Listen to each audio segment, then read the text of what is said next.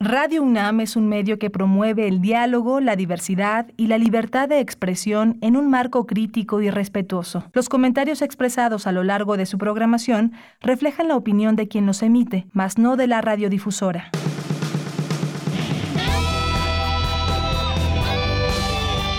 Prisma RU. Relatamos al mundo.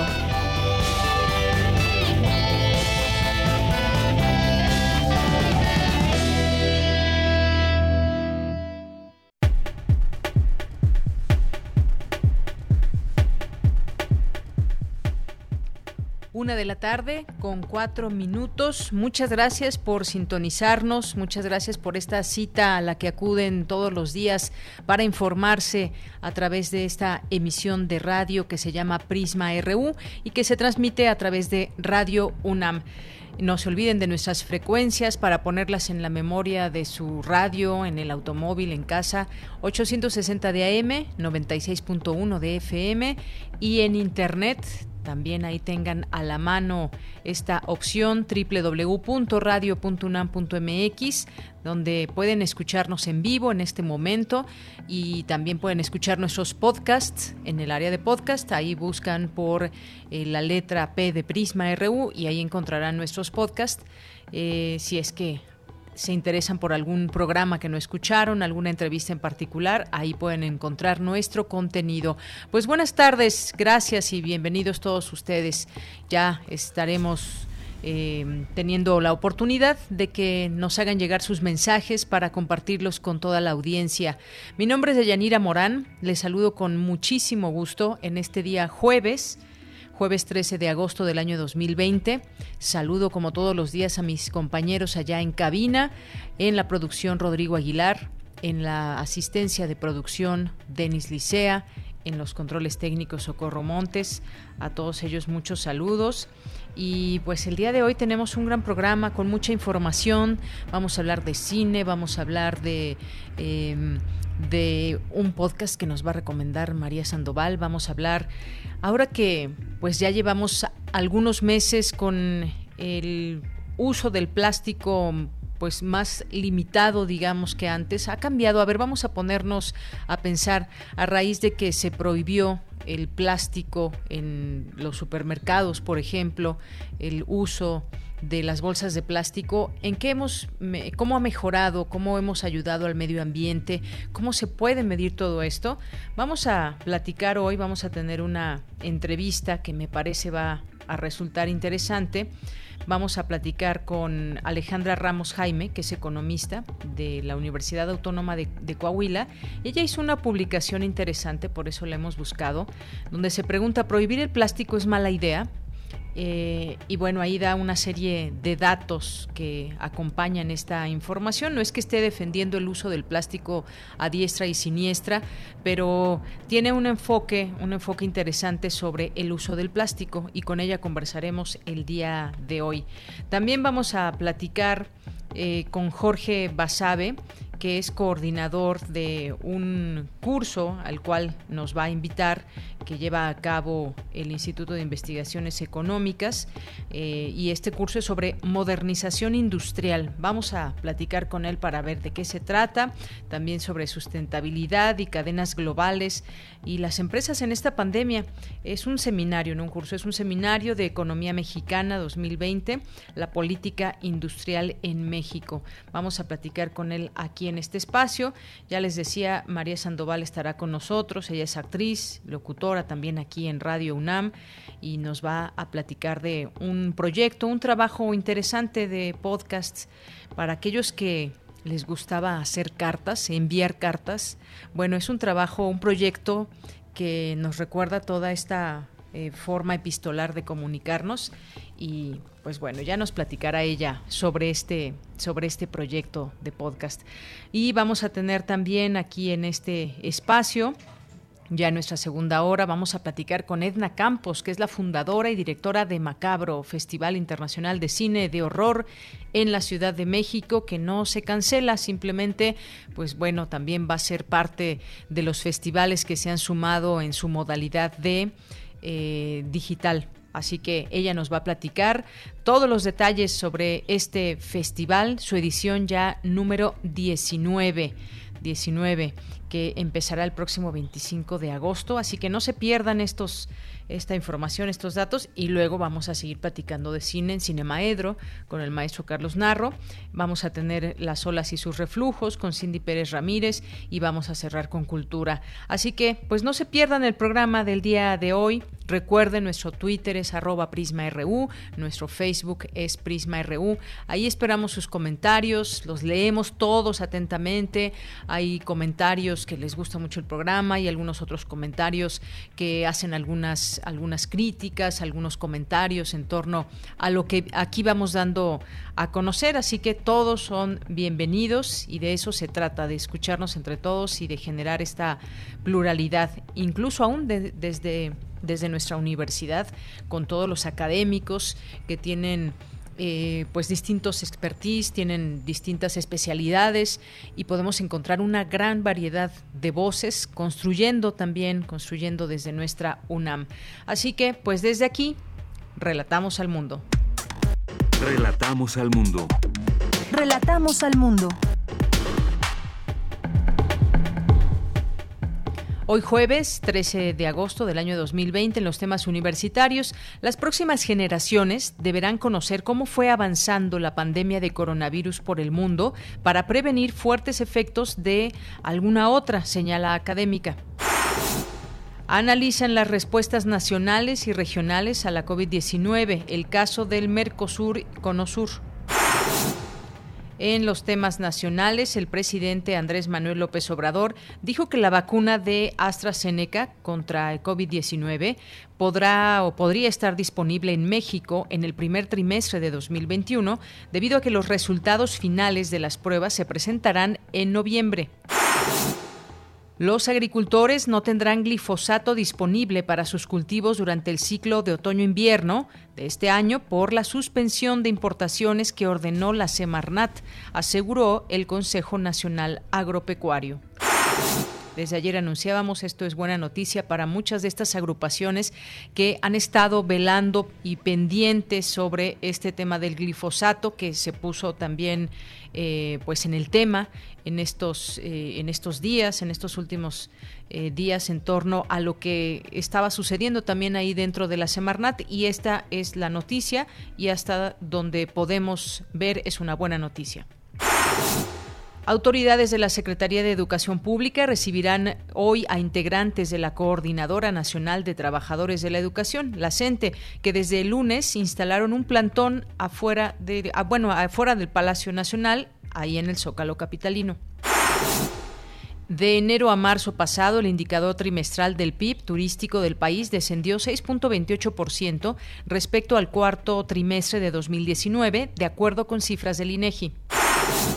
José Antonio Yepes, alias El Marro, líder del cártel de Santa Rosa de Lima, tuvo apoyo de policías federales y agentes de nueve corporaciones municipales, denunció la Fiscalía General de la República. La corrupción, digamos, en su máximo esplendor, cuando se trata de proteger a delincuentes como ese que llegan a tener tanto, tanto poder que pueden comprar incluso hasta la policía. En los temas internacionales, en Estados Unidos han muerto 200.000 personas, más de lo usual desde marzo pasado, es decir, 60.000 decesos extra a los registrados oficialmente por COVID-19, de acuerdo con una base de datos de Centros para el Control y Prevención de Enfermedades. El Parlamento libanés ratificó hoy el estado de emergencia en Beirut, con amplios poderes para las Fuerzas Armadas frente a la creciente ola de descontento ciudadano e incertidumbre política. Prisma RU. Relatamos al mundo. Bien, la Secretaría de Educación, perdón, la Secretaría de Salud, de Salud informó que en México van 54.666 muertos por coronavirus y 498.380 casos confirmados. Esta mañana en Palacio Nacional, el canciller Marcelo Ebrard informó sobre el convenio que firmó México con Argentina para trabajar con la Universidad de Oxford, la Fundación Carlos Slim y los laboratorios AstraZeneca en el desarrollo de la vacuna contra la enfermedad COVID-19. Vamos a escuchar cómo lo dijo porque es un acuerdo de producción en México de la vacuna que hoy por hoy, proyecto de vacuna, hoy por hoy, que se considera más avanzado en el mundo de acuerdo a los estudios clínicos de los que se dispone. Es una vacuna que está en fase 3 y se estima que para el mes de noviembre presentarán los resultados de esa fase 3, la 1 y 2 con resultados muy positivos. La fase 3 se presentará en noviembre a las autoridades regulatorias, en el caso de México, COFEPRIS, para su evaluación y en su caso autorización, que es una inversión de tiempo, esfuerzo relevante y segura. Bien, pues ahí la voz del canciller Marcelo Ebrard. Eh, platicábamos ayer justamente también con el doctor Mauricio Rodríguez sobre este tema de la vacuna y lo que había pasado, eh, pues esta noticia tan importante también que se dio a conocer desde Rusia y algunas dudas como del gobierno de, de Alemania en torno a que no se conoce a detalle la eficacia de, aquella vacuna. Bueno, y le preguntaba yo al doctor que cuál sería la que llegaría a México y bueno, pues creo que el panorama se va aclarando en torno a ello y sería pues con estos laboratorios AstraZeneca, eh, este trabajo de la Universidad de Oxford también, que él mismo nos comentaba. Y bueno, pues hacia allá es la mirada de México en torno a la vacuna.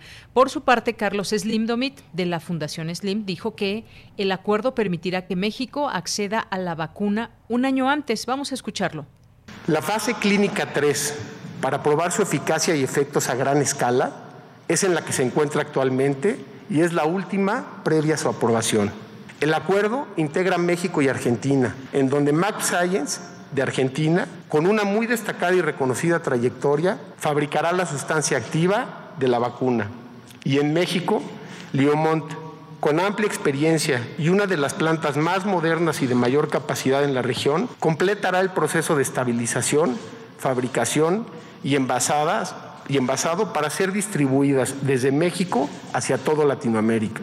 La Fundación Carlos Slim participará con la disponibilidad de los recursos en complemento con los gobiernos de los países para iniciar el proceso de producción de 150 millones de dosis con posibilidad de incrementarse a 250 millones, sin fines de lucro y sin beneficio económico, buscando que su disponibilidad sea a precios muy accesibles. Aunque la vacuna aún está en proceso de pruebas que conllevan plazos y riesgos, ha mostrado en sus fases anteriores resultados muy alentadores. Y en caso de ser aprobada, el apoyo de la Fundación permitirá que México y América Latina accedan a la vacuna un año antes de lo previsto. Bien, pues ahí la participación también de Fundación Slim. En su oportunidad, Silvia Varela, representante en México de AstraZeneca, habló de los tiempos de producción y distribución de este fármaco. Vamos a escucharla. Es una alianza estratégica sin fines de lucro, en donde básicamente nuestro único objetivo es traer la potencial vacuna a México lo más pronto posible, cortando tiempos a un costo económico bajo, a un costo económico razonable, que nos permita maximizar la cantidad de personas que puedan recibir la vacuna. Estamos hoy saliendo a hablar con todos los gobiernos de América Latina y va a depender si los gobiernos manifiestan interés y si los gobiernos quieren efectivamente establecer una intención de compra. Una vez establecida esa intención de compra, iremos entonces priorizando de acuerdo a las poblaciones vulnerables y a los porcentajes eh, mínimos que los sistemas de salud de cada país establezcan para ir haciendo esta distribución equitativa. Silvia Varela, representante en México de AstraZeneca. Y finalmente el presidente Andrés Manuel López Obrador celebró el convenio que se firmó con Argentina, la Fundación Carlos Slim y los laboratorios AstraZeneca. Vamos a escucharlo. Nos va a ayudar mucho a que se mantenga la esperanza, a que se acabe la incertidumbre, que ya tengamos en el horizonte la posibilidad de una vida mejor, sana, en lo que corresponde a esta pandemia que tanta eh, tristeza, tanta desgracia, tanto dolor ha traído en México y en el mundo. Bien, pues hasta aquí la información que se da a conocer hasta el momento sobre esta vacuna. Continuamos. Campus RU. Hoy en nuestro campus universitario, las próximas generaciones deberán conocer cómo fue avanzando la pandemia de coronavirus por el mundo. Será muy interesante. ¿Se imaginan las eh, generaciones posteriores a todo esto que pues está sentando un, eh, pues un precedente en, en cuestiones de salud, en cuestiones de cómo un virus atacó al mundo entero. Bueno, pues eh, por el mundo, para prevenir fuertes efectos, deben conocer cómo fue avanzando esta pandemia y conocer para poder prevenir fuertes efectos de alguna otra que surja, que es además lo más probable, según han dicho los científicos. Y bueno, pues en esta ocasión nos habla de una académica. Cuéntanos, Dulce, muy buenas tardes. Así es, Deyanira, muy buenas tardes a ti al auditorio de Prisma RU. El Instituto de Investigaciones Sociales de la UNAM llevó a cabo el ciclo de conferencias Los efectos de la pandemia, la población. Ahí la doctora Verónica Montes de Oca, investigadora de dicha entidad académica, dijo que ningún sistema de salud de Yanira de ningún país estaba preparado para una pandemia como la acontecida por el COVID-19. Dijo también que cada región y cada país la ha experimentado de una manera diferente y con consecuencias diferentes. Vamos a escucharla. Y obviamente con consecuencias muy distintas para sus poblaciones. Y el papel, por ejemplo, de la Organización Mundial de la Salud ha sido sumamente importante desde el principio del año. y también, obviamente, la propia organización, pues, reconoce por primera vez este nuevo, esta nueva enfermedad es muy breve el tiempo realmente en el que, en el que se declara emergencia global y empezamos a ver cómo recorre este COVID-19 el mundo en distintos momentos. Y eso es sumamente importante que lo tengamos en cuenta porque todas las enfermedades funcionan exactamente igual, todas las pandemias, pero esta, el nivel de contagio fue muy rápido. Deyanira Verónica Montes de Oca habló de la cantidad de información que se ha generado a partir de esta pandemia. Dijo que es bueno que se haya generado tanta, pero también señaló que no toda es confiable.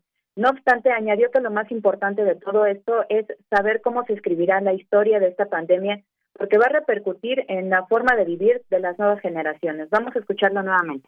Dependiendo del momento en que las poblaciones están, las generaciones están experimentando su desarrollo y toca el 2020 con la pandemia por COVID, entonces nos estamos dando cuenta que está afectando de manera distinta a los niños y niñas, a los adolescentes, jóvenes, también a las personas adultas y por supuesto a las personas ya envejecidas.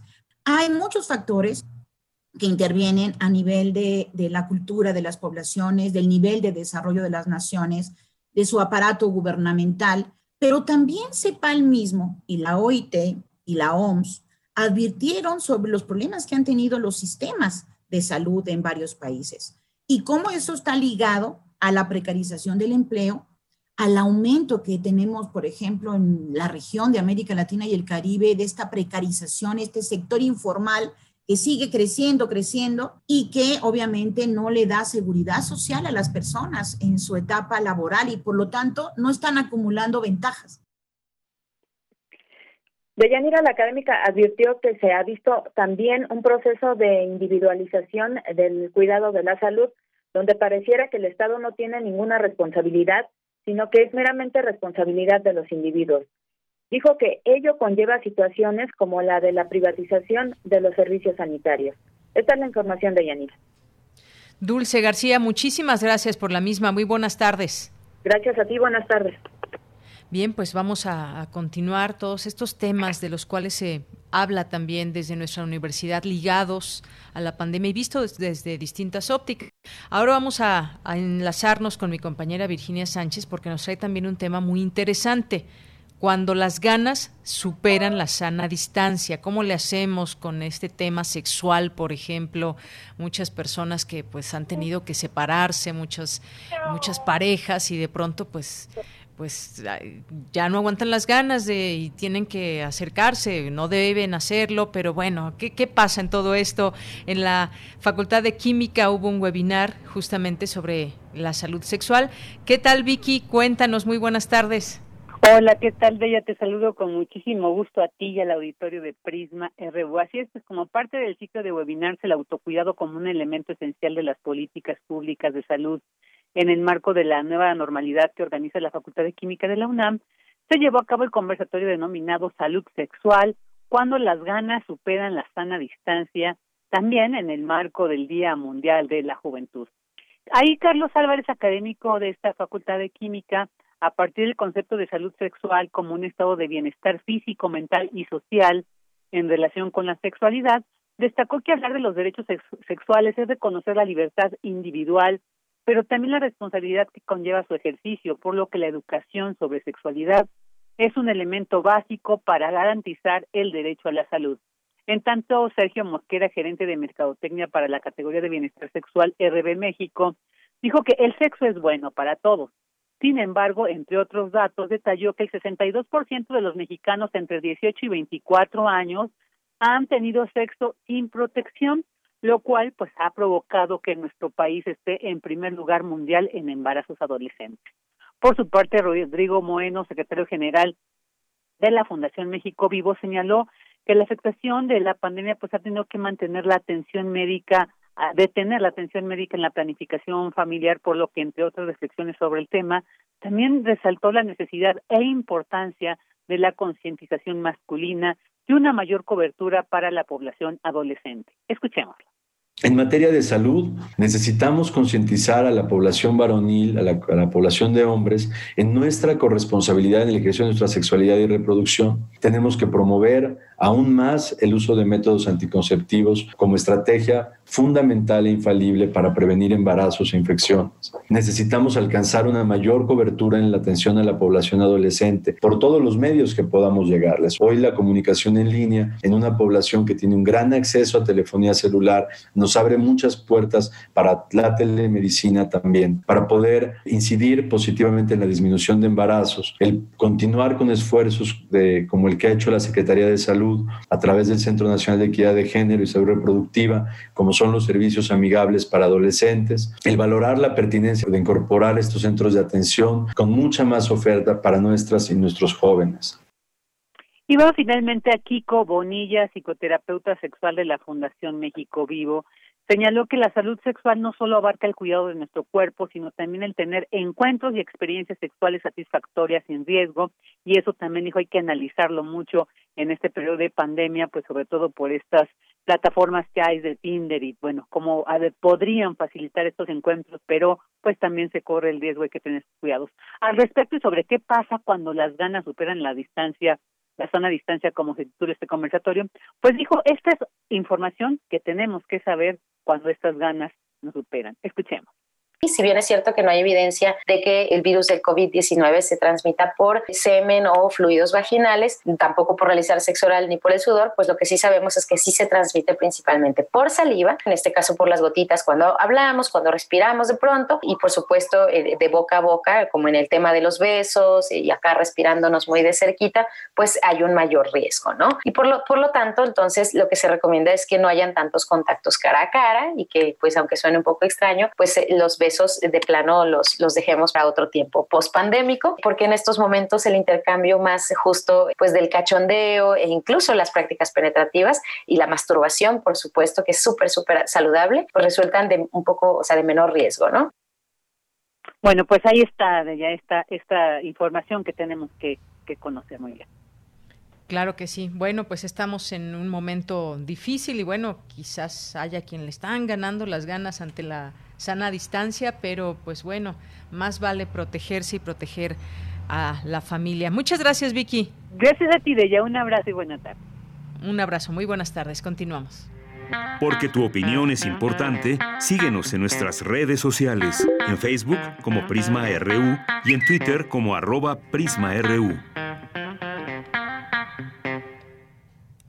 Bien, pues ya tengo en la línea telefónica, le agradezco a Jorge Basabe Kunhardt, que es doctor en Economía e investigador del Instituto de Investigaciones Económicas y es coordinador del seminario que nos va a hablar eh, sobre economía mexicana, pues todo este tema de la modernización industrial. ¿Qué tal, eh, doctor? Muy buenas tardes, bienvenido. ¿Cómo le va? Muy buenas tardes, gracias por, por tenerme en su programa.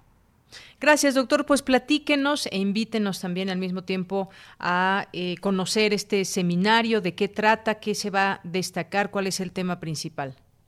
Eh, mire usted, el, el Seminario de Economía Mexicana es el seminario más antiguo del Instituto de Investigaciones Económicas, es un seminario anual con uh, más de 36 años de existencia, eh, en el que participan eh, investigadores del instituto e invitados externos. En esta ocasión es el uh, número eh, 26 por eh, algunos años en que no se, se celebró.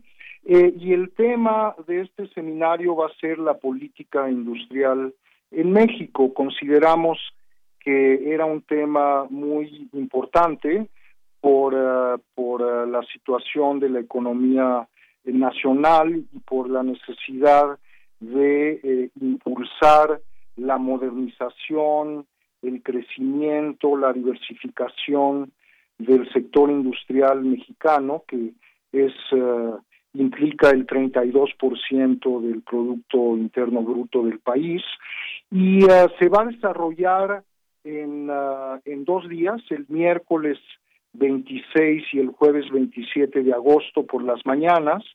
Va a ser por la situación actual un, uh, un seminario virtual. Eh, se va a transmitir por Zoom y por, uh, y por Facebook. Así que invitamos a ustedes y por supuesto a su auditorio a que entren a la página del Instituto de Investigaciones Económicas o a la página del seminario en donde van a aparecer las instrucciones para poder conectarse eh, a las sesiones del seminario que, que, como le digo, va a ser virtual. Siempre en las sesiones de Zoom eh, tiene, se necesita una clave para entrar.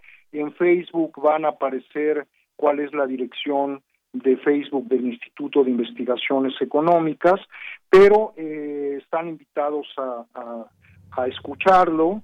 Eh, uh -huh. Son cuatro mesas en donde se van a discutir desde los contextos eh, históricos de la política industrial en México, cuál ha sido en los últimos años, eh, cuáles son sus las necesidades de tener una política industrial más selectiva. Eh, en otras mesas se van a discutir cuáles son uh, la situación por distintas regiones del país de la de nuestra industria y eh, luego también va a haber algunas eh, eh, ponencias sobre sectores industriales muy específicos como es el de la industria automotriz, la, la cadena global del, del valor de valor del calzado en, en nuestro país, la importancia de un sistema financiero que apoye una política industrial y también de forma interesante eh, se van a exponer algunos modelos de desarrollo, de, desarrollo eh, de la política industrial, por ejemplo, en Corea del Sur y México, en uh -huh. perspectiva histórica, comparativa, en fin, creo que va a ser un, un seminario muy interesante en un tema que para nuestro país es actualmente de, de suma importancia. Bien, pues entonces este seminario de economía mexicana 2020, como usted nos dice, ya es de tradición este seminario. Hoy con ese tema la política industrial en México, 26 y 27 de agosto eh, será este curso de 10 a 3 de la tarde. Ya nos decía la transmisión por Facebook en su página que es facebook.com diagonal iiec.unam diagonal. Ahí se pueden inscribir, ahí pueden ser parte también de esta eh, pues de este de este seminario de economía mexicana 2020. ¿Algo más, doctor, que quiera usted agregar? Pues mire, nada más este, les invitaría a entrar a la página del seminario Eh, la página se encuentra en ecmex, S-M-E-X, punto IIEC, que es Instituto de Investigaciones Económicas, punto UNAM, y ahí pueden encontrar toda la información, lo mismo de los seminarios anteriores, el programa y el contenido de este seminario que se va a desarrollar el 26 y el 27 de agosto. Si pueden entrar a esta página, eh, van a encontrar toda la información y los invito a que lo hagan. Muy bien. Bueno, pues muchísimas gracias, doctor, por invitarnos, por platicarnos de este seminario. Ojalá que la gente que nos está escuchando haya quien se interese y pueda ser parte del mismo. Por lo pronto, gracias por estar con nosotros en Prisma RU de Radio UNAM. Gracias a ustedes. Están invitados todos a acudir al seminario. Muchas gracias, doctor. Hasta luego. Hasta luego. Buenas tardes. Fue el doctor Jorge Basabe Kundhart, doctor en Economía e investigador del Instituto de Investigaciones Económicas de la UNAM. Échenle un ojo también a todos los seminarios y, y conferencias que se están llevando a cabo en línea de nuestra UNAM. Nosotros aquí les vamos dando a conocer algunos de ellos. Continuamos. Relatamos al mundo. Relatamos al mundo. Porque tu opinión es importante, síguenos en nuestras redes sociales, en Facebook como Prisma RU y en Twitter como arroba PrismaRU. Es la una de la tarde con 35 minutos y le doy la bienvenida a este espacio. Ya está vía telefónica María Sandoval. Ella es actriz, ella es locutora aquí en Radio UNAM. La escuchan en los distintos promocionales, en programas. María, ¿cómo estás? Es un gusto saludarte. Hola, Deyanira, ¿qué tal? Buenas tardes, muchas gracias. Pues el día de hoy te llamamos porque estás participando en un proyecto interesante que tiene que ver con cartas de diferentes épocas y temáticas que son leídas por eh, actrices y actores, como en este caso tú. Cuéntanos un poco de este, de este proyecto para que lo podamos conocer. Bueno, Epistolar Podcast es un proyecto bueno al que me invita Diego Genio, quien es el que pues lo hace en diciembre de 2018, él invita a Tomás Spray y juntos pues tratan de eh, darle espacio a tres mundos que les interesan, ¿no? Que es el teatro, la radio y la literatura. Juntar a través de eh, el carteo, que es una forma de pensamiento, ahora ya perdido aparentemente, eh, poder eh, dar lectura ahora a estas cartas en estos tiempos para de estas personas que por alguna razón han sido notables. Eh, entonces, se les da eh, lectura a estas cartas que han sido pues pues muy emblemáticas de, diferentes personalidades, artistas, escritores y bueno, epistolar trata de hacer esto a través de, de, las cartas y me toca a mí leer una carta de Antonieta Rivas Mercado al pintor Manuel Rodríguez Lozano. Y bueno, me parece muy muy lindo como proyecto, ¿no? Porque es, cierto que ya no escribimos cartas a mano, ¿no? Entonces es por eso que Diego quiere retomar la voz como una forma tan personal como escribir a mano para poderle dar vida y realzar e, esta personalidad y esta cosa única que tiene escribir una carta, ¿no? Claro, oye, pues qué interesante este proyecto, porque efectivamente hace cuánto tiempo dejamos de escribir cartas. Yo sé que por ahí habrá algún ser extraño que todavía lo haga y envíe cartas eh, a otros lugares del país, del mundo y que pues continúen con este trabajo epistolar, pero ya es cada vez menos y prácticamente pues una carta que queramos hacer, por ejemplo, en correo electrónico viaja mucho más rápido y pues pues los costos también quizás son diferentes y demás, pero el recordar eh, aquellos momentos en que las cartas eran tan vigentes, lo que expresaban, lo que se podía imprimir en una carta a mano, la personalidad misma de las de las personas que tomaban una pluma y escribirle pues a un al ser amado, a un amigo, en fin. Eh, pues tú entonces participaste en una de estas cartas que ya podemos escuchar. ¿Cómo la podemos escuchar este proyecto y la carta que, que tú lees? Pues busquen en Spotify arroba epistolar podcast. Eh, está ya, ayer salió al aire. Y bueno, yo además quisiera decir que sí, efectivamente, yo a mí me tocó tener una época en la que yo pude escribir cartas y en ese momento no existía ni el mail, ni las redes sociales. Ahora estamos condenados a la inmediatez. y, y, y, la, verdad es que cada, cada momento nos da una cosa y un regalo distinto, ¿no? Pero sí el establecer una relación a través de una carta creo que tiene un, una, eh, carga poética, imaginaria, que, nos hace como viajar, ¿no? Dentro de nuestro pensamiento para comunicarnos y establecer relaciones con otras personas. Digo, este, en un momento decía que ahora los, lo más que se parece para cuando uno recibe una carta o una respuesta de alguien es cuando recibes un paquete en tu casa y eso nos da mucha emoción. Sí, sí.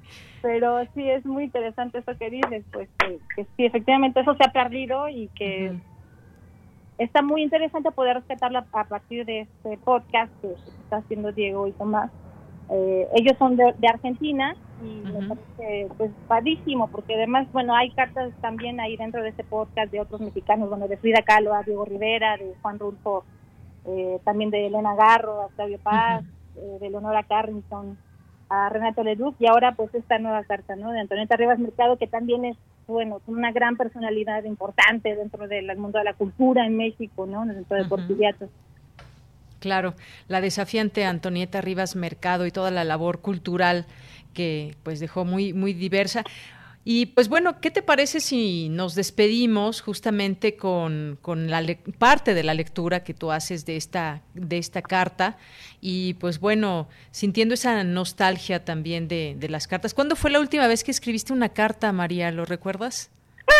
Ay, qué buena yo, yo sí recuerdo la última carta que escribí y que mandé con todo y su timbre postal y demás fue hace un año, justamente hace un año. No es que sí es todo un rito.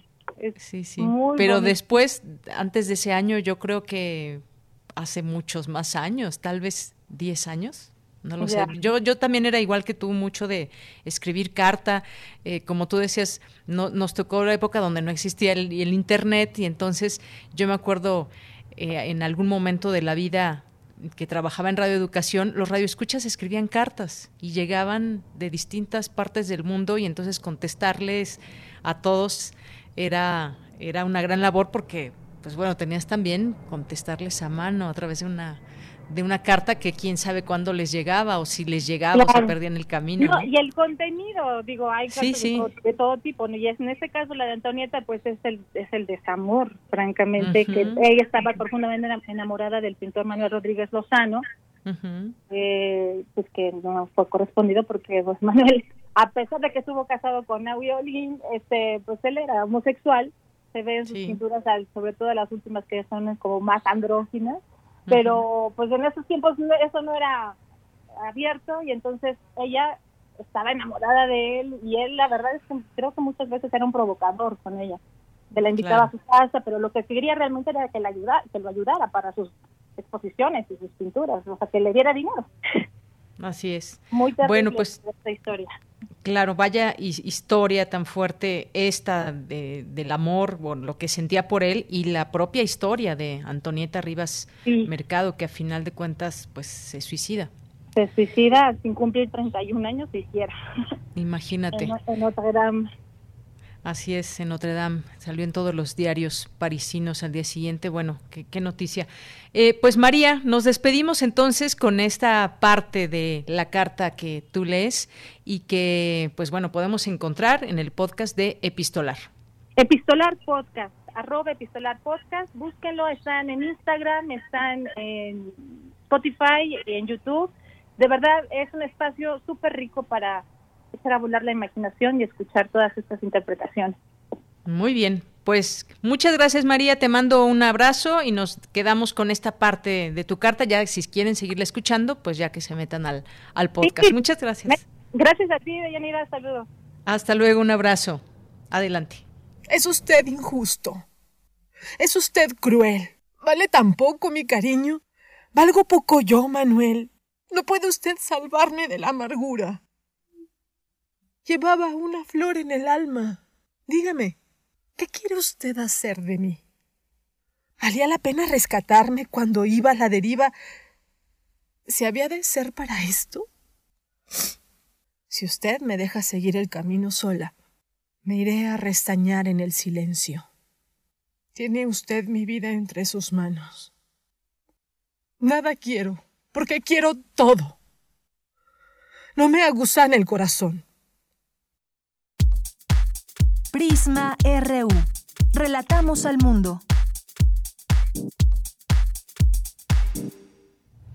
Bien, es la una de la tarde con 44 minutos y doy ahora la bienvenida a Alejandra Ramos Jaime, que es economista de la Universidad Autónoma de Coahuila, con experiencia en el sector privado, es analista sobre temas medioambientales. ¿Qué tal, Alejandra? ¿Cómo estás? Muy buenas tardes. Hola, buenas tardes. Un saludo a ti y a tu audiencia. Gracias, Alejandra. Yo eh, cuando introduje este tema al inicio del programa eh, decía y dejaba esta, esta pregunta de prohibir el plástico es mala idea. Y bueno, yo creo que este es un tema bastante polémico. Por eso también quisimos eh, platicar contigo sobre todo esto. Sabemos que el plástico, las islas de plástico, si nos podemos imaginar eh, eh, lo que está pasando en el mundo con el uso excesivo del plástico, pues sería, sería extraño que podamos decir que el uso del plástico no es tan malo para el medio ambiente. ¿O cuál es el enfoque? Cuéntanos, por favor. Pues mira, el enfoque es, al final de cuentas, eh, la prohibición del plástico termina siendo un ecocidio. déjame darte dos razones. La primera es que vamos a poner un ejemplo de las bolsas de, de del supermercado, ¿no? Que son los principales productos que hemos estado prohibiendo en diferentes estados del país y en otras zonas del mundo.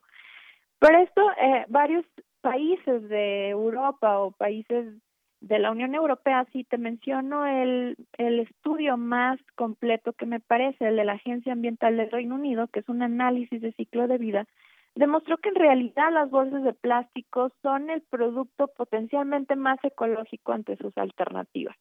Y esto es finalmente porque, bueno, una bolsa de tela, estiman ellos, que debe ser usada más de 327 veces y una bolsa de papel más de 7 veces solo para justificar el impacto ambiental de su producción.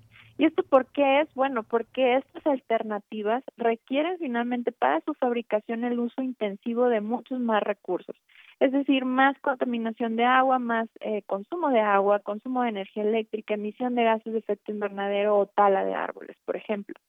Y en segundo lugar, y también bastante importante, es porque nos distrae del verdadero problema que es la pésima gestión de residuos.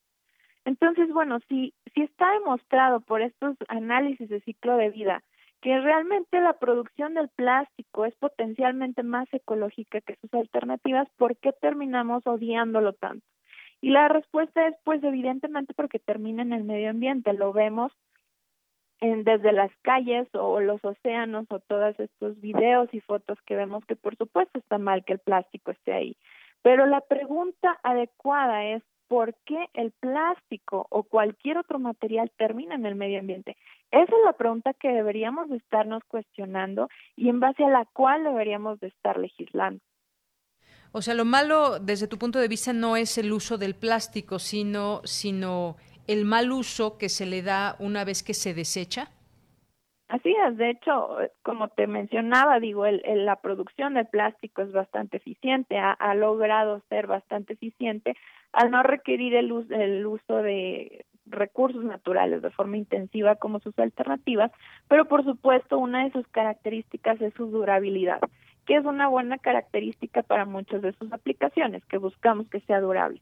Pero entonces, cuando lo desechamos incorrectamente, pues también lo vemos perdurar en el medio ambiente.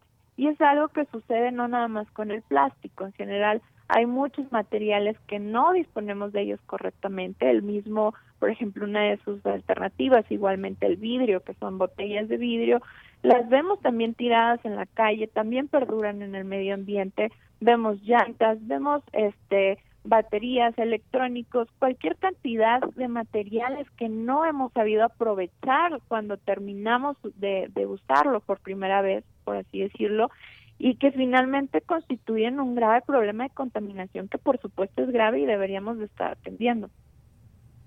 Bien, pues yo decía, es un poco polémico todo esto, Alejandra, porque de pronto nos podríamos hacer esta pregunta, ¿por qué en distintos países, no sé cuántos, en ese momento no, no, no sé el dato, pero son varios o no sé si muchos países donde han migrado al no uso del plástico, incluso desde hace mucho tiempo. Y ahora me parece que, por ejemplo, aquí ya en, por lo menos en la Ciudad de México, ha habido también otros, otros lugares donde se prohíbe eh, el plástico, pero aquí hemos tenido pues una migración del plástico a las bolsas de tela, por ejemplo, cuando vamos al supermercado, que es donde se usaban muchas muchas bolsas de plástico. Claro que el uso del plástico se sigue usando en distintos lugares, incluso en el mismo supermercado para eh, los departamentos de frutas y verduras se sigue eh, dando una bolsa de plástico que se habla de que es biodegradable o quizás debemos mirar también a los materiales de los que están hechos y realmente sea biodegradable?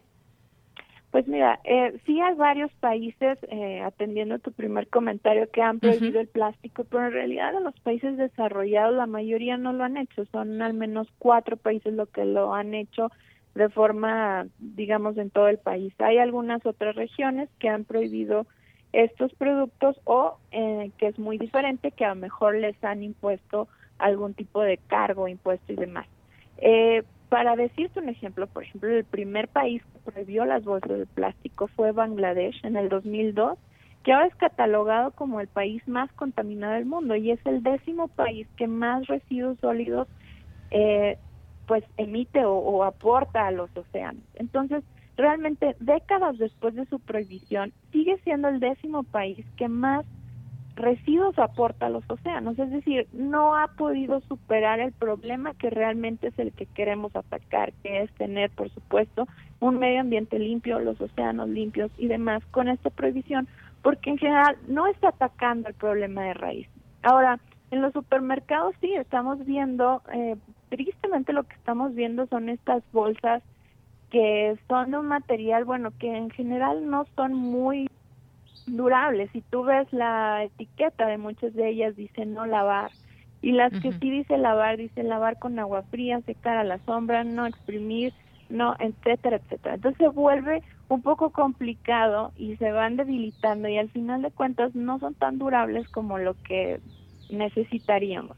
Entonces, no estamos cambiando la conducta de las personas hacia el tratar mejor nuestros propios productos y usarlos responsablemente, consumirlos, reutilizarlos y tener una conciencia ecológica y desechar y separar correctamente nuestros residuos desde casa. Solo estamos prohibiendo un material que al final de cuentas también era un producto que la población más vulnerable sobre todo y en general en el país muchos usábamos para disponer nuestros residuos en, en estas bolsas plásticas y para separar nuestros residuos. Entonces, ahora estamos encareciendo incluso que personas más vulnerables económicamente puedan disponer de sus residuos y separarlos de forma correcta, que debería de ser uno de los objetivos primordiales que busquemos para atender este problema, porque bueno, desde la separación es el primer paso que tenemos que hacer para poder aprovechar nuestros residuos.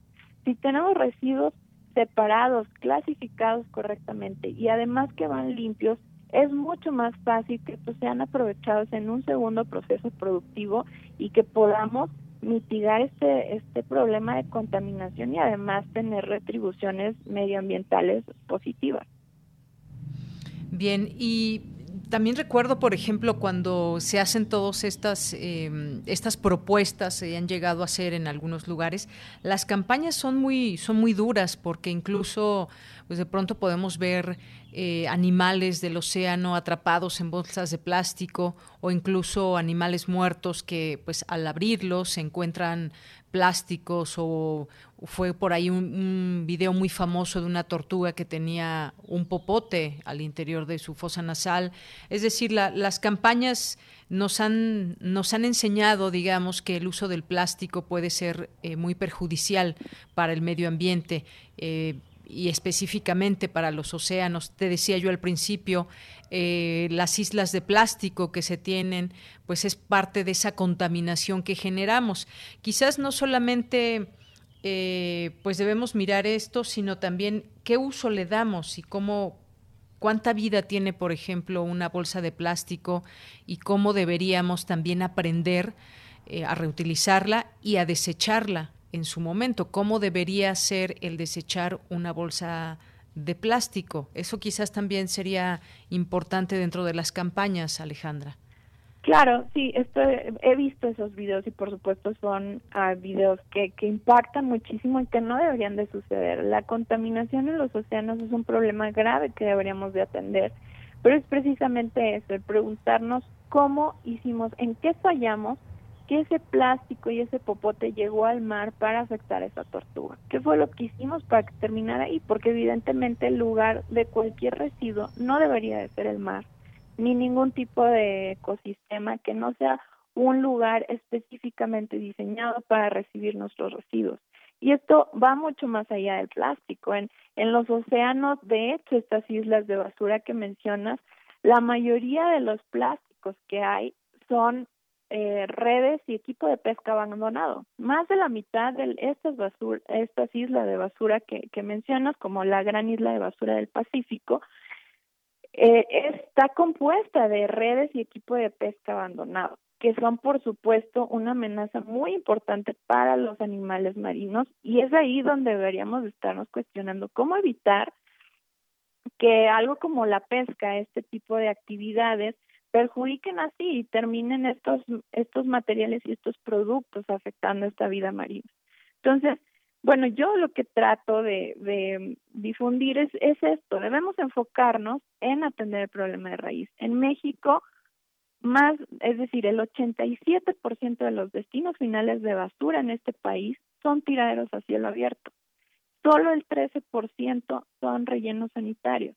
La norma federal para atender este tipo de, de, de actividad como la recolección y disposición final de residuos estipula cómo debe ser un lugar de confinamiento de la basura y el mismo gobierno incumple sus propias normas ambientales en el 87% de los casos.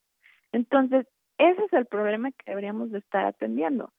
Al día, más de 16 mil toneladas de basura quedan dispersos en el medio ambiente sin recolección, quedan en las calles, en, en las alcantarillas o, o en cualquier ecosistema. Entonces, Debemos erradicar primeramente los tiraderos a cielo abierto en este país.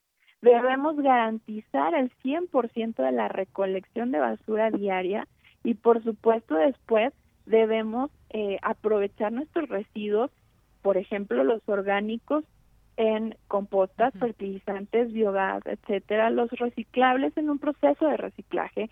Y los que no se puedan reciclar, bueno, debería existir la innovación y la tecnología como en otros países para poderlos convertir en energía eléctrica como se hace ya actualmente.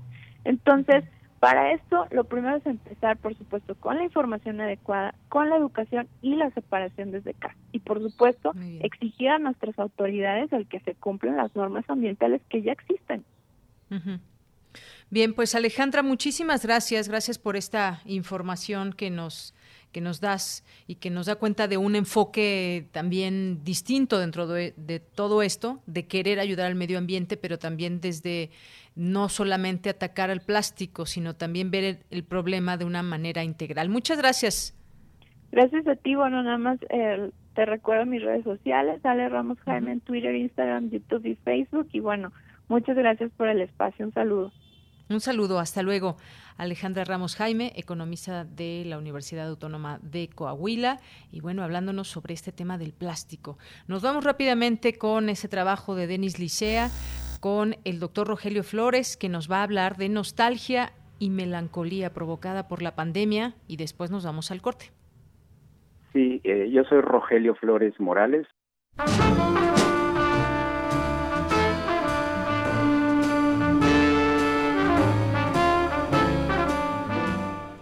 Soy doctor en psicología por la Facultad de Psicología de la UNAM, eh, pero mi formación es multidisciplinaria porque también eh, incursioné en el ámbito de la antropología social, particularmente en la antropología médica.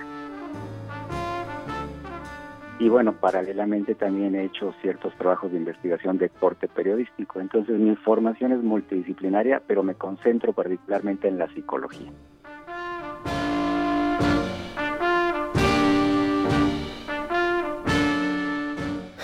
Nostalgia y melancolía.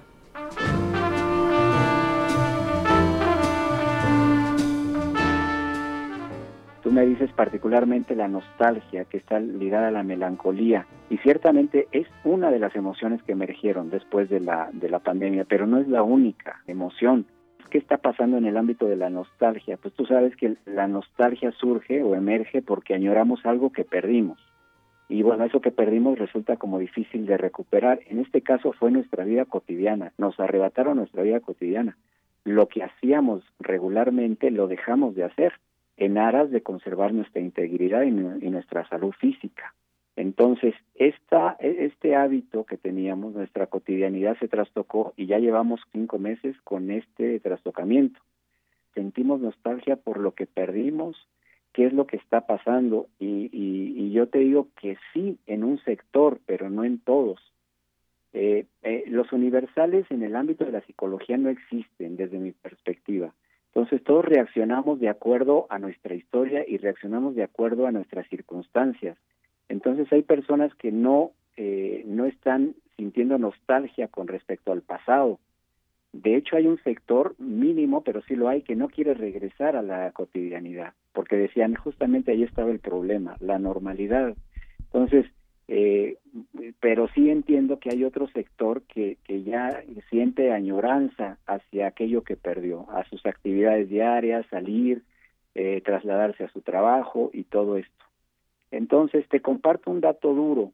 Al hacer una revisión de mis datos que, he estado recopilando desde hace más de tres, cuatro, cinco meses, ahora me encontré con que la melancolía efectivamente es una de las emociones más señaladas, más presentes tan presentes que están eh, que la están experimentando en el 36% de mis encuestados de las personas a las que yo les hice estas preguntas.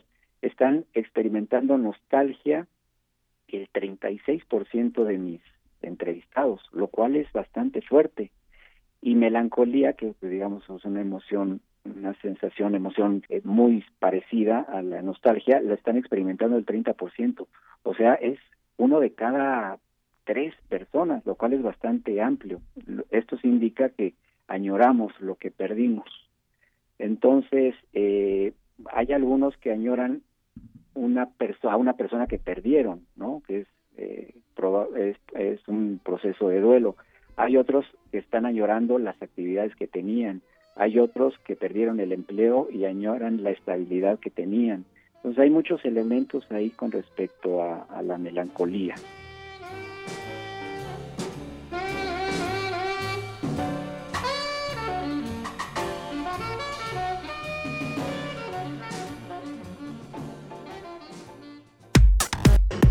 Relatamos al mundo.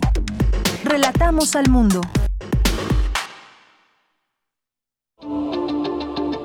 teléfono. Ante una cámara. Hacia la pantalla de un celular. A través de una computadora. Aún con la distancia, hablar bien es una actividad esencial. Radio UNAM te invita a enriquecer tus actividades de cuarentena aprendiendo a usar correctamente tu voz para transmitir tus ideas. En el curso Oratoria y dominio de la voz impartido por Sergio Rued. Aprende la diferencia entre un discurso improvisado y una exposición sólida para garantizar la efectividad del orador. Sábados de las 12 a las 14 horas, del 5 de septiembre al 24 de octubre a través de Zoom. Informes e inscripciones a luzangelus.hotmail.com y al 55 34 57 80 65. El cupo es limitado. La voz es una cercanía necesaria en estos tiempos de distancia. Radio UNAM, Experiencia Sonora.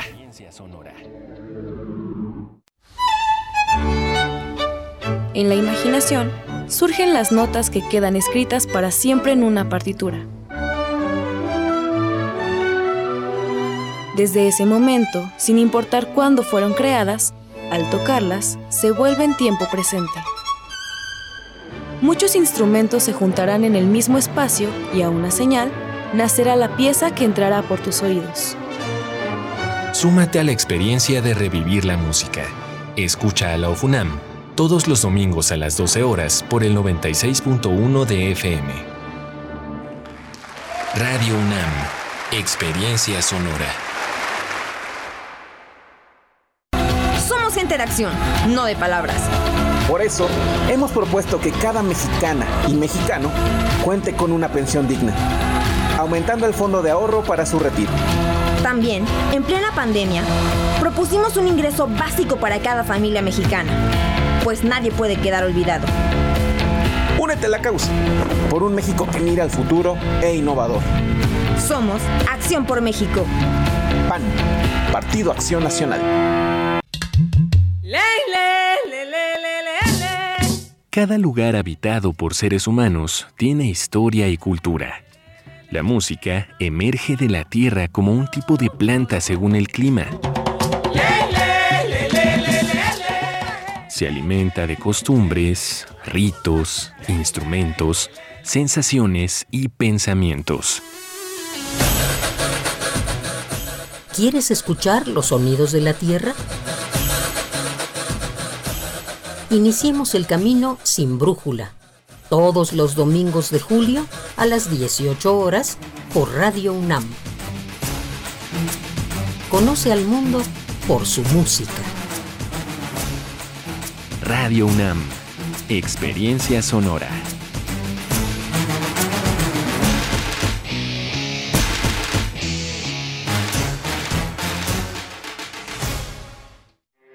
Porque tu opinión es importante, síguenos en nuestras redes sociales, en Facebook como Prisma RU y en Twitter como arroba PrismaRU.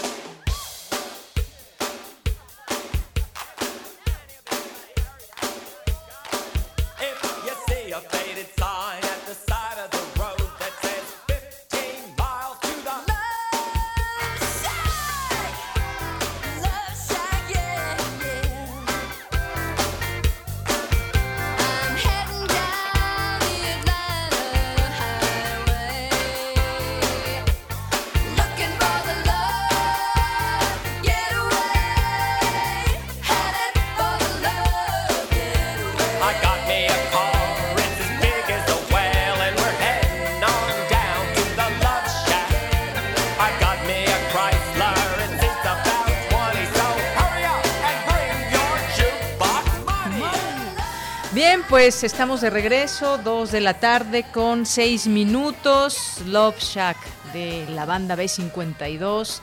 Gran canción, me gusta mucho esta banda. Uy, ya muy de los años 70, 76, más o menos, empezaron a sonar y pues han tenido buen éxito y tienen un sonido bastante peculiar en voces, en cómo suenan. Muchas canciones también por ahí que, bueno, varias canciones más que las han hecho famosos. Estuvieron en la película también de Los Picapiedra, eh, está la de Rock Lobster, por supuesto. Bueno, pues esto, esta canción no es fresa, Rod, claro que no, es, es, una buena rola, Love Shack. A ver, díganos, ¿a quién le, quién le gusta esta canción que hoy me tocó elegir a mí? Bueno, pues regresamos y regresamos a los saludos también con todos ustedes y algunas, algunas noticias muy brevemente. Rocío Nale, titular de Energía, da positivo a COVID-19 pues bueno, estará en aislamiento como ya han estado otras personas del gabinete. Zoe Robledo, el secretario de Hacienda, algunos otros más que han dado positivo, el de la Profeco también en su momento. Bueno, pues la encargada de la política energética del país resulta eh, resultó positiva y asintomática. Se espera que sea dada de alta el próximo viernes 21 de agosto. Bien, pues ahí la información sobre esto. Otra noticia, pues desafortunadamente. Eh, recorta el Banco de México 50 puntos base de su tasa de interés para ubicarla en 4.5 50%. La decisión fue tomada por mayoría en la Junta de Gobierno del Banco de México, con un solo voto a favor de un recorte de 25 puntos base. Y pues también mandando saludos aquí a las personas que nos escriben por internet, por Facebook. Alex nos envía esta nota. Hayan microplásticos en el 90% de la sal de mesa. Esta es una información que tiene ya algunos años, pero es importante traer la colación ahora que estábamos platicando del uso del plástico. Este estudio ha investigado la sal marina, la sal de roca y la sal de lago en todo el mundo y bueno, pues concluye que hay microplásticos en el 90% de la sal. Eh, pues bueno, esta historia forma parte de Planeta o Plástico, esta nota de National Geographic. Muchas gracias. Alex, y gracias a todos los que nos están escuchando y nos mandan saludos. A ver, vamos por aquí a empezar con David Castillo. Muchas gracias. Alex Cardiel, Verónica, Verónica Farías. Eh, también nuestros amigos de Pistolar, de este podcast que nos platicaba María, pues aquí también ya están presentes y los recomendamos que escuchen ya con todo este eh, preámbulo de que nos dio de, este proyecto. Verónica Farías nos dice, creo que es excelente idea prohibir los plásticos que no pueden incorporarse a la economía circular y así el sector privado se vería obligado a utilizar opciones compatibles con la vida como polímeros a base de plantas. Gracias, Verónica, por tu comentario. Gaby Pterix nos dice, respecto a la buena gestión de residuos, por supuesto que era la solución, pero desde pero de hace 20 años. Personalmente no creo que la actual crisis se solucione solo con, políticas de gestión integral. Ya es tarde para eso. Gracias, Gaby Terix, por tu comentario. Flechador del Sol, muchos saludos. Alfonso de Albarcos nos dice, el libro se refiere a las cartas, pero ninguna de ellas está transcrita en él. Es más bien una bonita novela bien apoyada en su biografía. Hay un libro viejo de más de 30 años dedicado a publicarlas, pero no, no conozco ni el autor, ni el año, ni el título exacto, nos dice aquí Alfonso de Alba Arcos, en torno a, aquí a un libro. A ver, muchas gracias por tu comentario. Y luego nos vamos con eh, Lilitsuki también, muchos saludos. Eh, Flechador nos está escuchando, muchas gracias por eso. Jorge Fra también. Em, nos escribe mm, Gaby Pterix de Nueva Cuenta, también nos dice que me parece que su análisis es algo sesgado, partiendo de que existen siete tipos de plástico y todos tienen diferente impacto ambiental según su ciclo de vida. Algunos de estos pueden incorporarse fácilmente a modelos de economía circular, pero otros es casi imposible. Gracias también por el comentario y pues vamos a tuitearle también a Alejandra estos, estos comentarios. Rosario Martínez nos dice, así los camiones recolectores en Suecia. Nos manda un breve video de esos camiones recolectores en Suecia. Bueno, pues yo creo que nos falta mucho por aprender para em, dividir la basura, hacerlo cotidianamente. Bueno, hay muchos que ya cotidianamente lo hacemos desde hace mucho tiempo, pero hay mucha gente que sigue sin hacerlo. Y bueno, pues vaya camiones ¿no? de, Suecia que nos envía Rosario. Gracias, Rosario. Eh, también nos dice, en Suecia la basura la utilizan para generar electricidad y tienen que separar la basura. Los camiones recolectores en Suecia tienen la misma separación que los botes, efectivamente. Eh, Marco Fernández nos dice es importantísimo lograr que el reuso sea atractivo. Si cada botella de plástico tuviera un valor de, por ejemplo, tres pesos, quizás menos gente los desecharía y seguramente habría muchas personas que podrían hacer un modo de vida al juntar y retomar esas botellas, bolsas, etcétera. Sí, así es. Gracias, Marco, por el comentario. Eh, Verónica también nos dice, el sector privado es el primero en no hacerse responsable de los residuos plásticos que genera al distribuir y vender sus productos. José Luis León también nos dice, la llamada economía circular puede ser una respuesta al mal manejo de los residuos. Gracias, José Luis. Eh, también Verónica nos sigue aquí comentando sobre ese tema de los plásticos. Muchas gracias, Verónica. Alfonso de Alba Arcos también que nos dice que se le antoja conocer las tormentosas cartas escritas por Rosario Castellanos para su compañero Ricardo Guerra. Gracias, Alfonso. Andrea nos dice, hace aproximadamente un mes y medio comencé a sintonizar Radio UNAM y me enamoré. Aparte que soy miembro de la comunidad UNAM y siento una gran pasión por todo lo que tenga que ver con nuestra máxima casa de estudios. Desde entonces soy su fan. Andrea Esmar, bienvenida. Muchas gracias. Y pues aquí eres, por supuesto, bienvenida en la sintonía de Radio UNAM. Si te quedas también en Prisma RU, también un gran agradecimiento.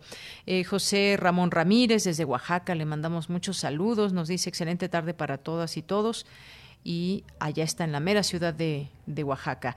El Zarco por aquí, eh, riéndose, nos manda un GIF.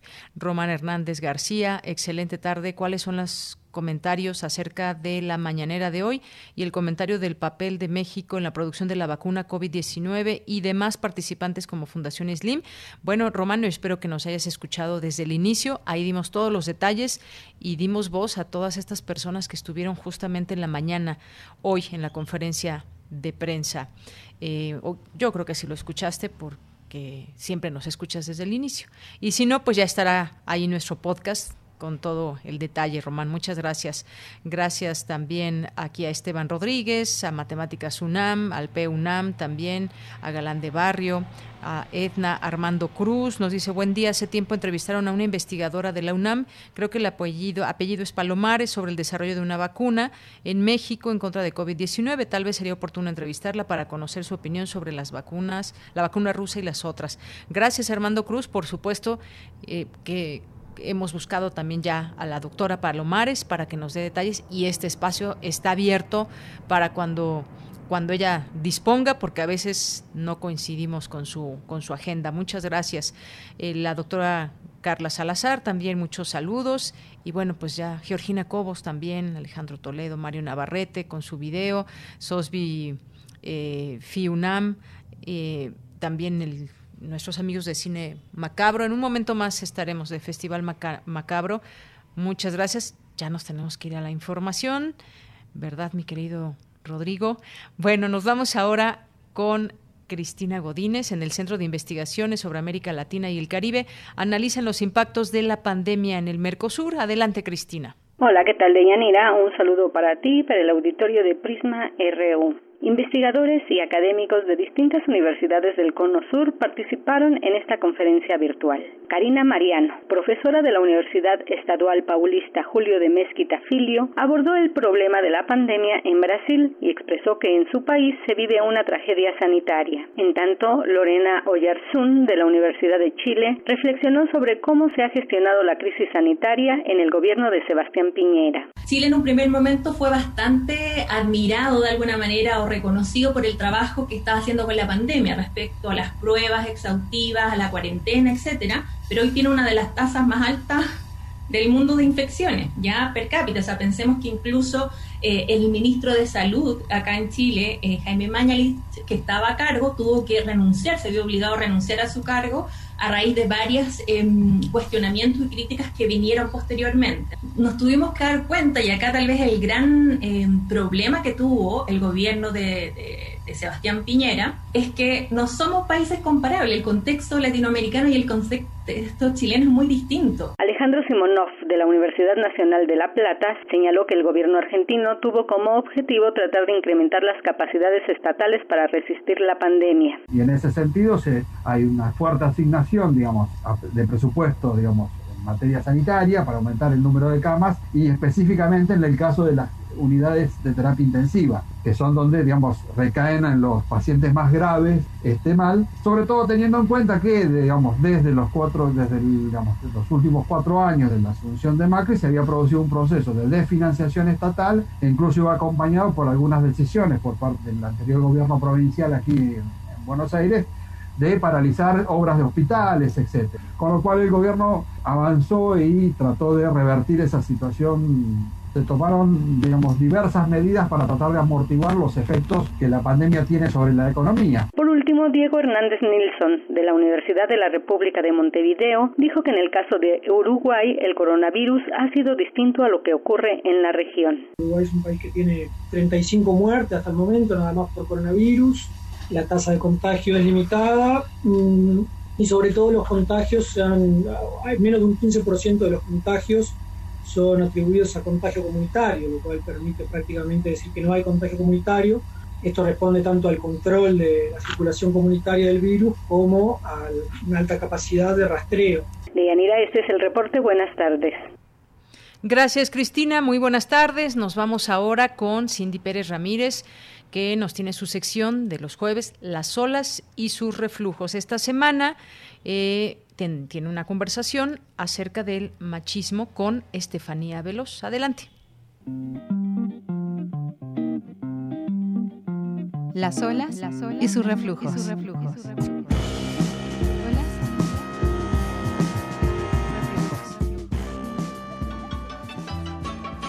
Bienvenidas y bienvenidos a una emisión más de Las olas y sus reflujos. Hoy hablaremos del machismo y sus expresiones, además de las novedades jurídicas. Iniciamos. El machismo se compone de ciertas conductas, comportamientos y creencias que promueven, reproducen y refuerzan diversas formas discriminatorias contra las mujeres. Se construye a través de la polarización de los roles y estereotipos que definen lo masculino de lo femenino. A raíz de los comentarios de un político en redes sociales, el tema del machismo y los llamados micromachismos se pusieron en la mesa de discusión y es que el micromachismo suele pasar desapercibido, lo naturalizamos como algo normal inocuo que no causa ningún efecto. Lo cierto es que esta forma invisibilizada de machismo lo que hace es perpetuar y profundizar las desigualdades de género. Producen un daño sordo y sostenido a la autonomía femenina que se agrava con el tiempo. Esto según Luis Bonino. Para entender esta forma de violencia, escuchemos la conversación que tuvimos con Estefanía Veloz, abogada, feminista y colaboradora en De Buena Fe en el Canal 11.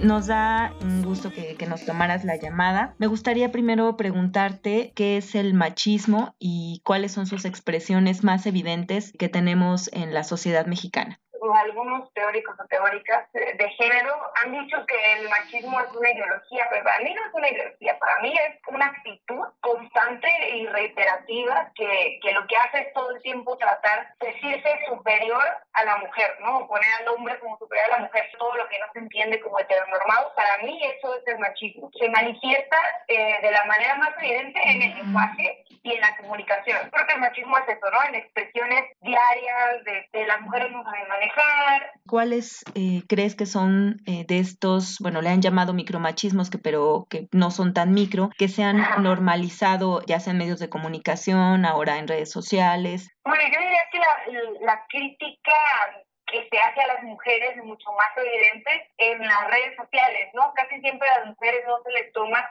como un ente eh, articulado o como, un ente para discutir, sino siempre a las mujeres como tratándolas como si no tuviéramos el mismo nivel discursivo, incluso hasta en escándalos de corrupción, ¿no? Como en el caso de Rosario Robles. Los insultos para Emilio Lozoya no son los mismos que para Rosario Robles. Creo que un tema con el micromachismo. Estamos utilizando para quitarle responsabilidad a sus acciones que si bien no te pega, eh, no te viola, no te lastima, sí te puede humillar y te puede hacer este tipo de cosas, pero es un machismo menos importante, ¿no? Es un pequeño machismo que se puede ir construyendo o convirtiendo poco a poco en un gran machismo. Y sí me ha parecido un error porque creo que la palabra micro, micro ya restarle importancia de entrada. No ponerme atención en un micromachismo. Creer que sabes tú más sobre un tema del que yo soy experta es un micromachismo. Pues yo creo que hay que decirles así, machismo pleno, y son actitudes incluso en los temas de las mujeres, ¿no? yo respeto a las mujeres porque tengo mamá,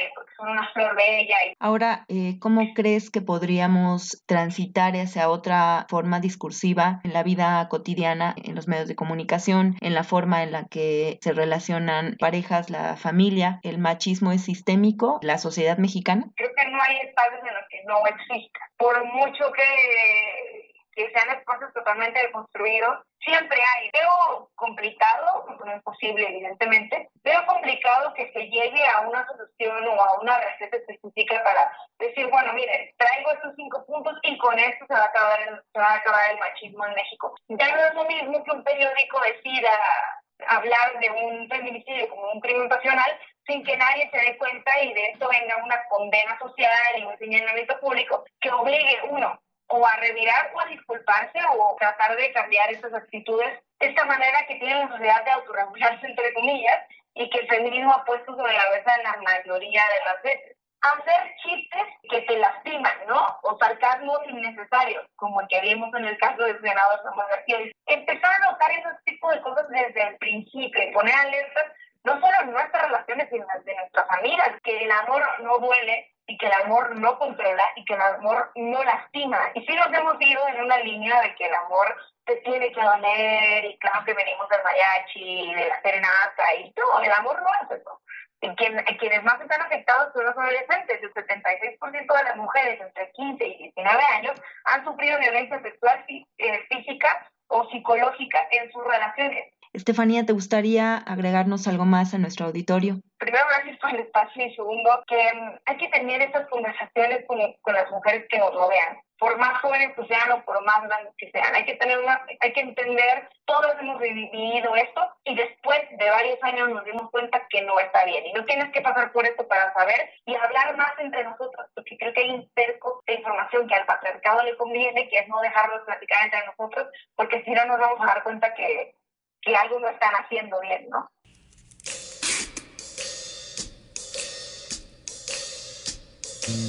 ¿Cómo vamos? ¿Cómo vamos? Chihuahua, Chiapas, Ciudad de México, Guanajuato, Querétaro, Veracruz, Puebla, Aguascalientes, Nuevo León, Baja California, Oaxaca, Tamaulipas y Yucatán son las entidades donde los partidos Encuentro Social y Acción Nacional han promovido reformas a las leyes educativas con el objetivo de establecer un PIN parental, es decir, que los padres de familia autoricen los contenidos que se enseñan en las escuelas y así limitar temas como salud sexual y reproductiva e igualdad de género. Algunas formas más sutiles de machismo que suelen pasar desapercibidas las encontramos en frases como tenías que ser mujer, los hombres son más racionales y las mujeres más emocionales, entre otras. Comentarios al Twitter arroba PrismaRU y a mi Twitter personal arroba Cindyunam. Los dejamos nuevamente con nuestra compañera Deyanira Morán.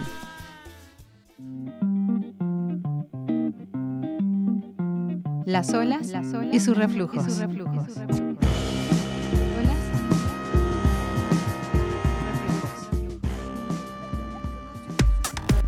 Relatamos al mundo.